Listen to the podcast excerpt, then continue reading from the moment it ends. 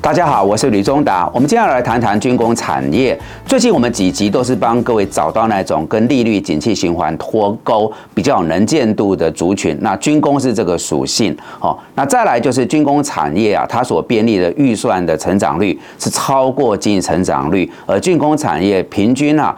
公司的这个营收的成长率也高过一般产业的营收成长率。那我们前一次军工主题谈比较宏观国际的大背景，我们今天这个节目内容要对焦在中长期跟短期要怎么看，如何操作。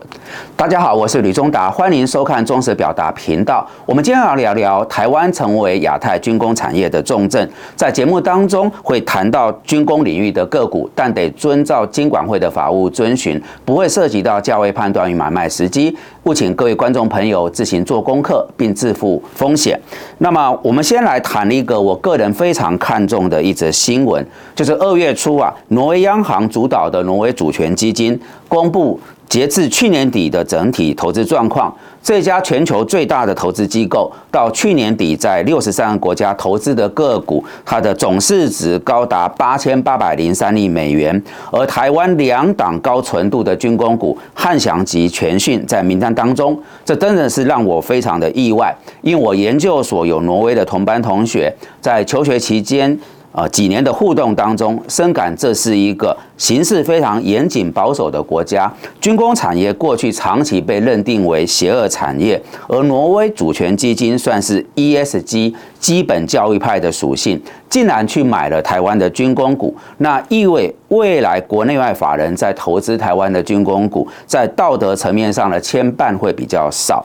此外，挪威主权基金的成立宗旨是追求中长期稳健增值的投资，也就是说，挪威央行的研究团队对台湾这两家军工业者的长期成长及发展有相当程度的信心。那显然，我们要用一个全新的眼光来看待台湾的军工产业。另外一个新闻事件是蔡麦会后，中共解放军东部战区在台湾海峡和台湾北部、南部与本岛以东的海空域进行联合利剑环台军演。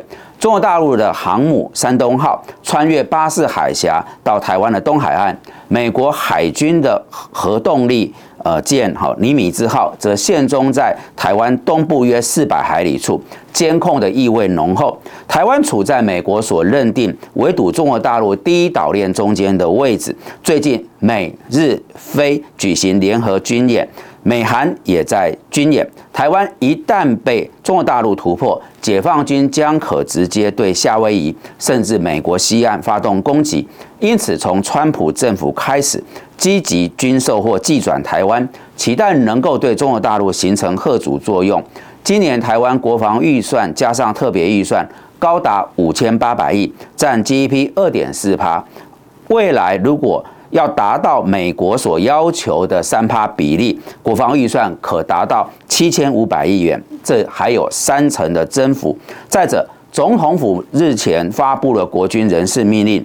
梅加速上将出任参谋总长，他过去的背景是军备局长，因武器采购及国机、国建自主生产的政策。这个重要的军方人士任命，可以解读为军工产业仍将持续发光发热。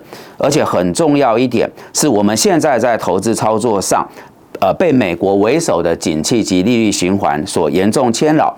国防军事预算由政府编列，与景气及利率循环相关性不高，能见度比较强。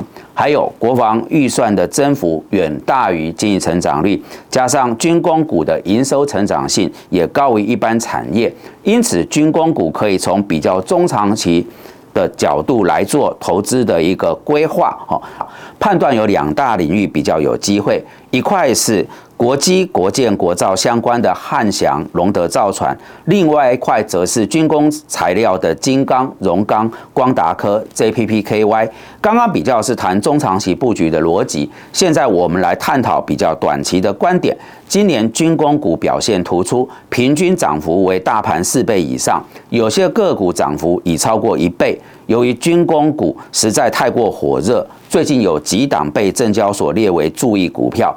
建议军工股要留意以下的状况：差协同理论，就是大半的投资人都在谈军工股的时候，那军工股成交占比太大。以及连沾到边的股票也开始上涨时，比如说最近连做马桶的公司，因为研发精密陶瓷，以及做军服的公司也上涨，那就要多一点风险意识。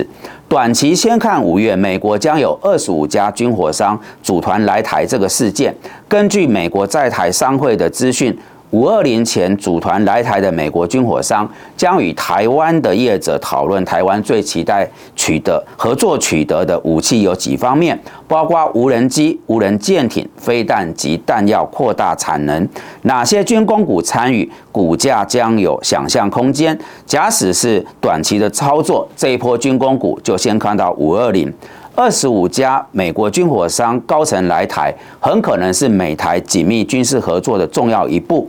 汉翔已是美国洛克希德马丁重要伙伴，台湾 F 十六改装 F 十六 VC 将加快脚步。汉翔今年起也将进入高教机。